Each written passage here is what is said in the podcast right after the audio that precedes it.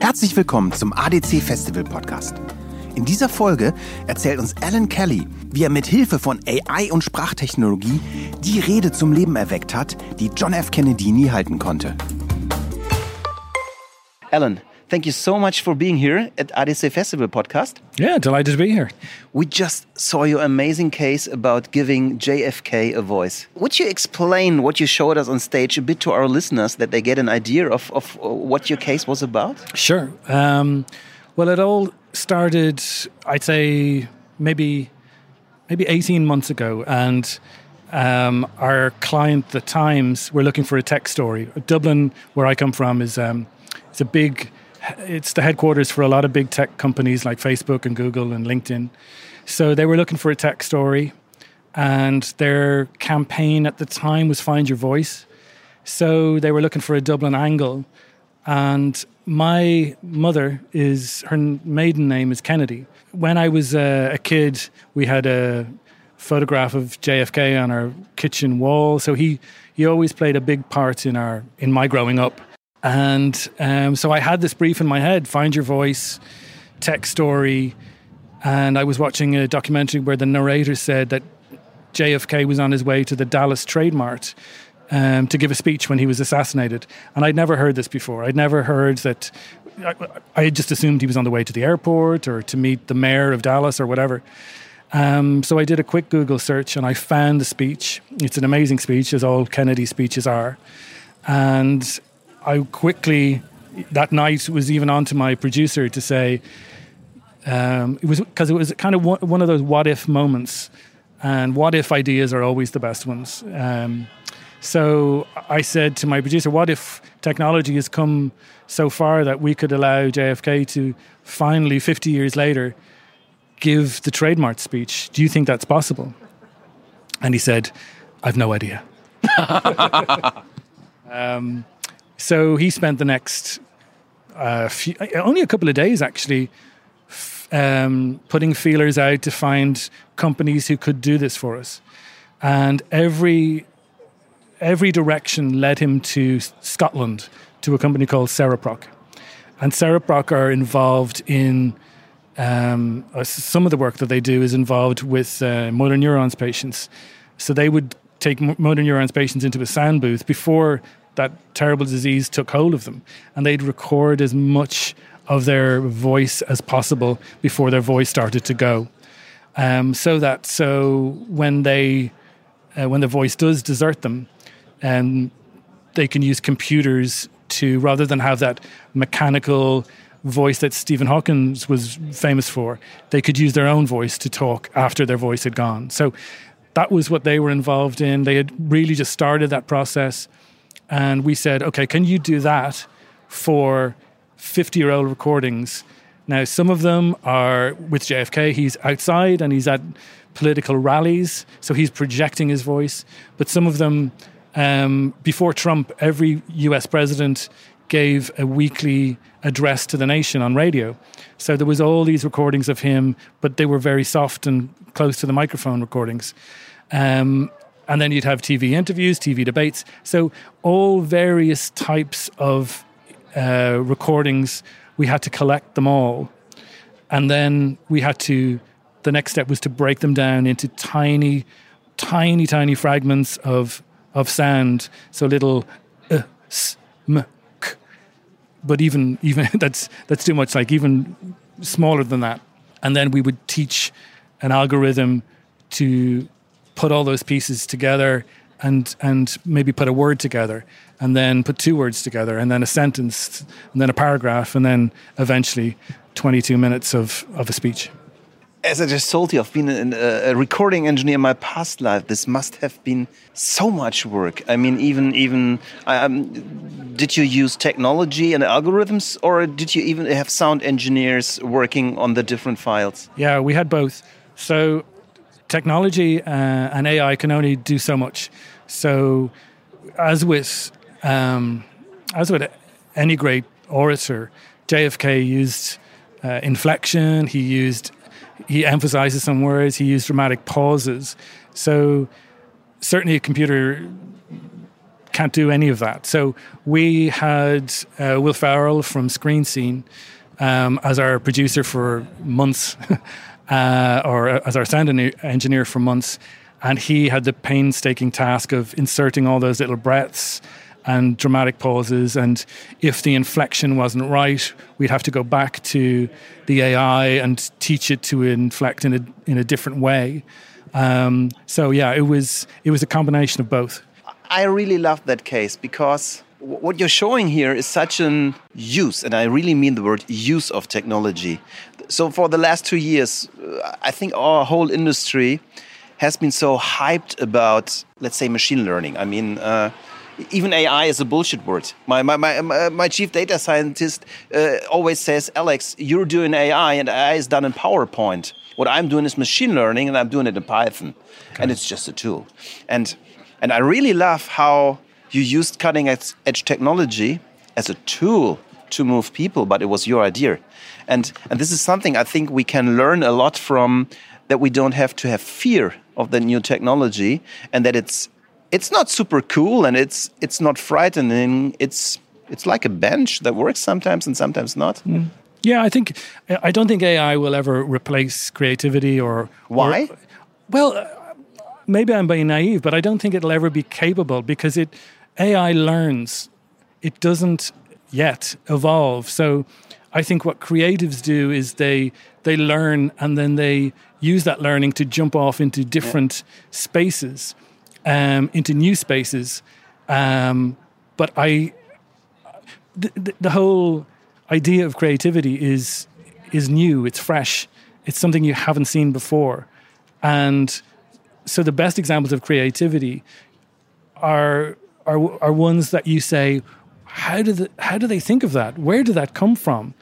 And because machine learning is learning from the past, it, it, it isn't capable of jumping off into what the how the hell territory.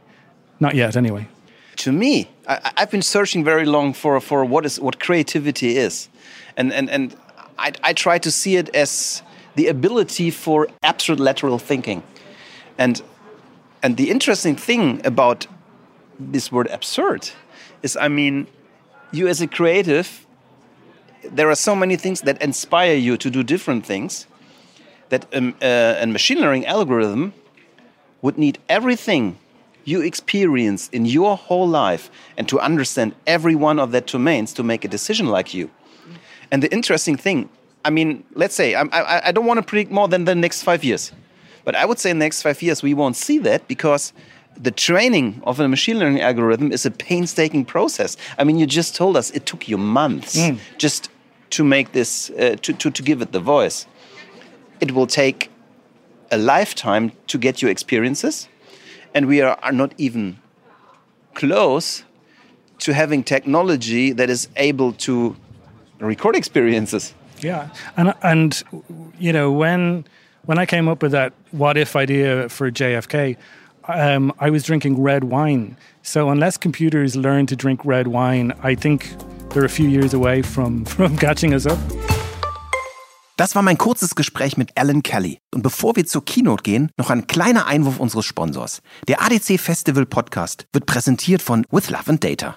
Bei With Love and Data produzieren wir Audioinhalte und Podcasts für Marken mit einer Kombination aus kreativen Menschen und cleveren Algorithmen. Wenn ihr mehr darüber wissen wollt, geht zu withloveanddata.com. Und jetzt viel Spaß bei Alan Kellys Keynote.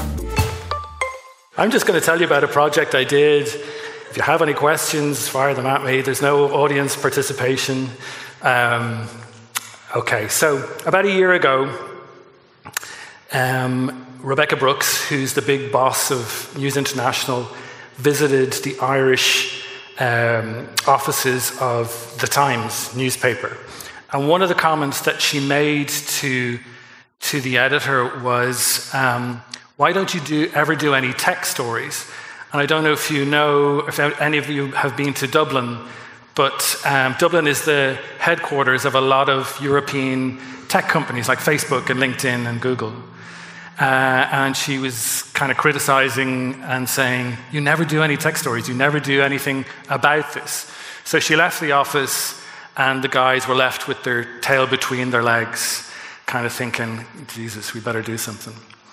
Um, as luck would have it, um, and as often happens in Dublin, the editor was in an, uh, a Dublin pub later that evening where he met our head of strategy, our head of um, planning, Paul Hughes, and they were talking about this. And he said, I need a tech story, and it needs to be good, and I need it fast. So that's, I wanted to keep you, I'll come back to that story in a second, um, but I wanted to take you back to my, my youth. And this is a photograph. Um, the girl in the middle is my mum, and the two boys are my uncles, and that's my grandparents. And their surname uh, is Kennedy. So my mother's maiden name is Kennedy. So the name Kennedy always played a huge part in my life when I was growing up. Um, two of my cousins decided to figure out, I wonder, are we, I wonder, are we related to JFK in some way? You know, probably second cousins, maybe, something like that. So two cousins of mine did two different, you know, family trees. You can do genetics and stuff like that.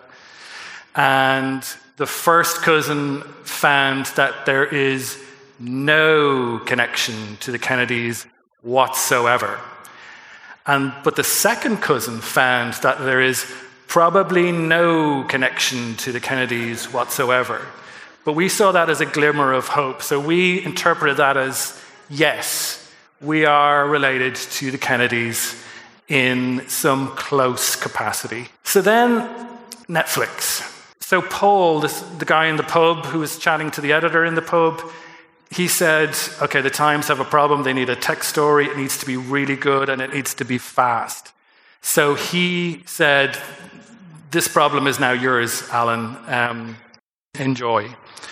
Um, and the important part of uh, the brief was Find Your Voice was the campaign that the Times had at the time.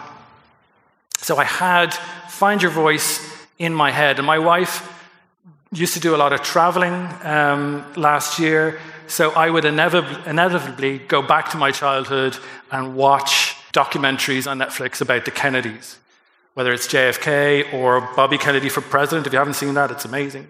And I would just spend the evening after I put the kids to bed watching Kennedy documentaries. But there was one hugely important ingredient uh, for this, and that is red wine. This is essential to any creative process, I find. A lot of my creative directors, they're very good when it comes to insight, proposition, and taking things to the logical conclusion, but that's not what we're about. We're taking things to the illogical conclusion. Stick to the brief, but then go, go crazy. And this helps a lot. So I thought, okay, wine, JFK, when the narrator said something I hadn't heard before, and I'd watched a lot of documentaries, as I said, he said that JFK was on his way to the Dallas Trade Mart when he was assassinated.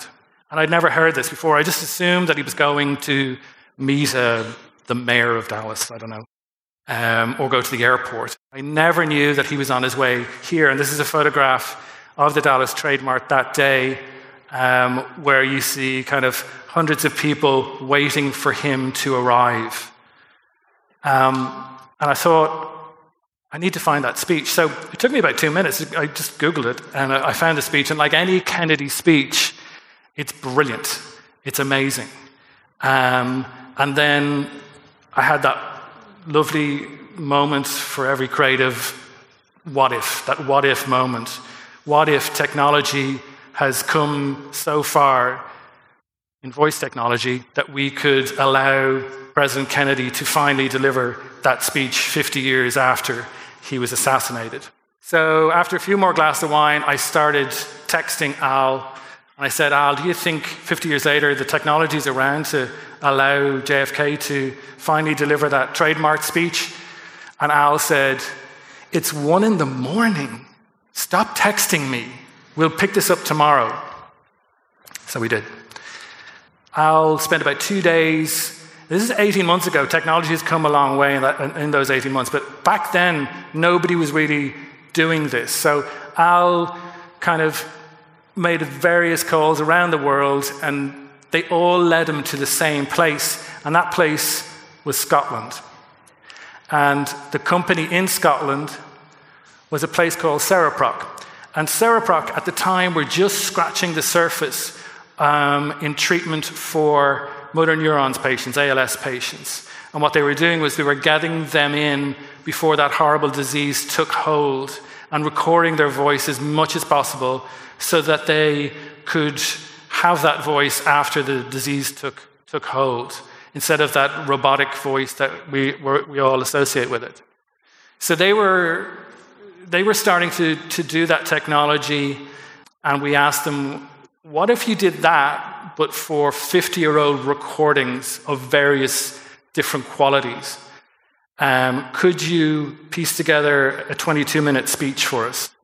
And they said, We have no idea. We've never tried that. So, over the weeks and months that followed, they would send us little snippets of voices. Um, and what they had to do was, they had to, first of all, they had to get about 800 recordings.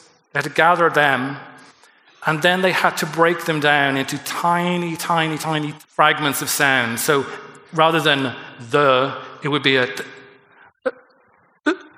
It's a terrible impersonation of what the process. It's a very complicated process, but tiny, tiny, tiny little fragments.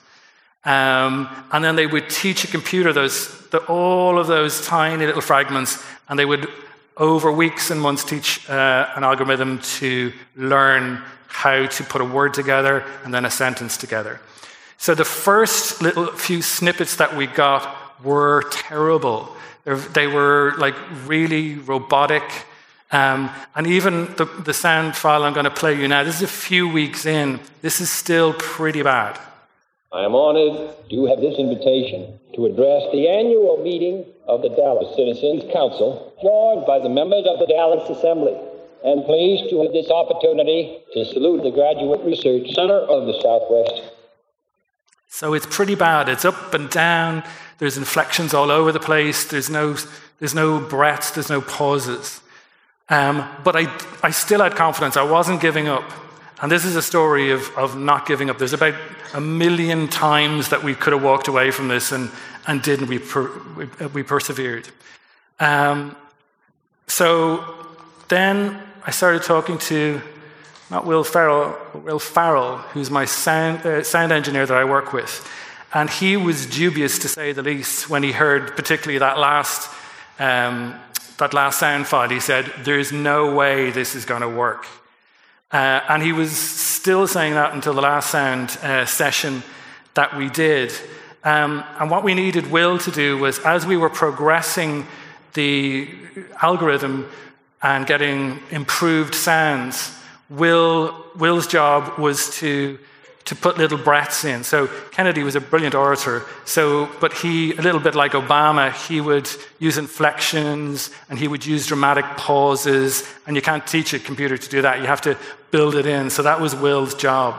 Then we wanted, even before it was finished, um, when it was in a place that we were kind of getting there, we wanted to have a human reaction. So it's all very well you or me listening to a speech by JFK. But if you remember the photograph that I showed you of the Dallas Trade Mart and all those people waiting for JFK to arrive, we thought another what if. What if we could track down somebody who was in the Trade Mart waiting to hear that speech and finally, 50 years, play it to them? So we tracked down Jerry Smith, who's an amazing woman.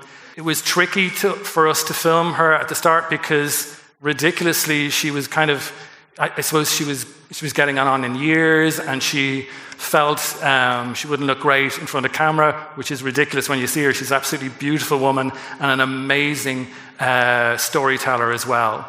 So, this is us, not a finished version of the speech, but us playing the speech to her. It was November 22nd, uh, 1963. Pretty fall day in Dallas after the rain stopped.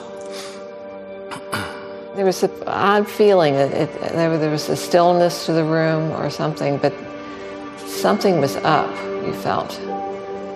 Suddenly the press run out for no reason at all. So we knew obviously something was up. Never thinking what was what it really was. We in this country, in this generation, of our destiny, rather than choice, the watchman on the walls of world freedom. It gave me chills. It really did.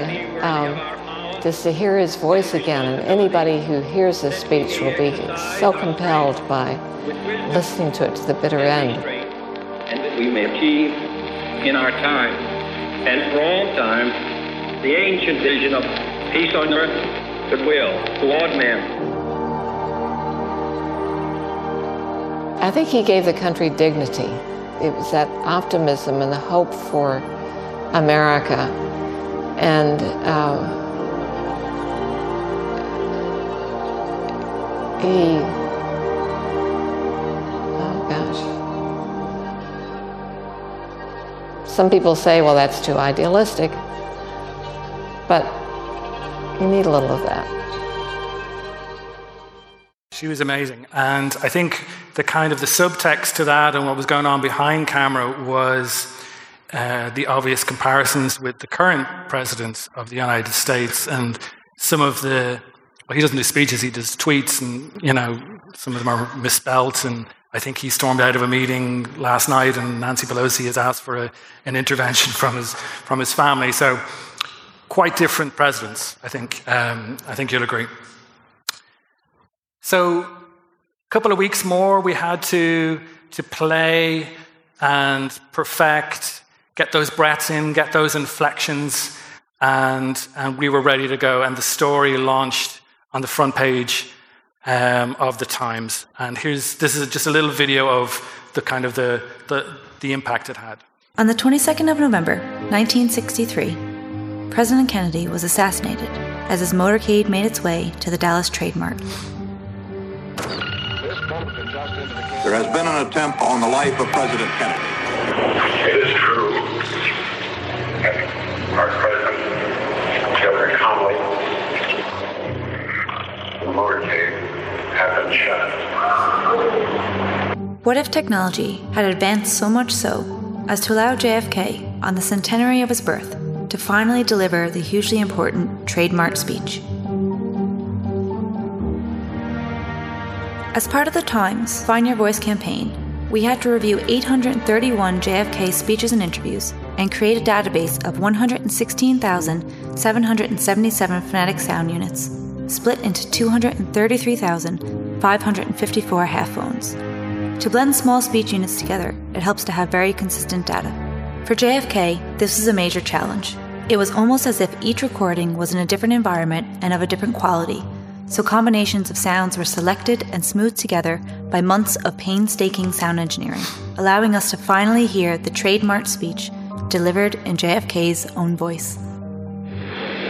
In a world of complex and continuing problems, in a world full of frustrations and irritations, America's leadership must be guided by the lights of learning and reason, or else those who confuse rhetoric with reality and the plausible with the possible will gain the popular ascendance with their seemingly swift and simple solutions to every world problem.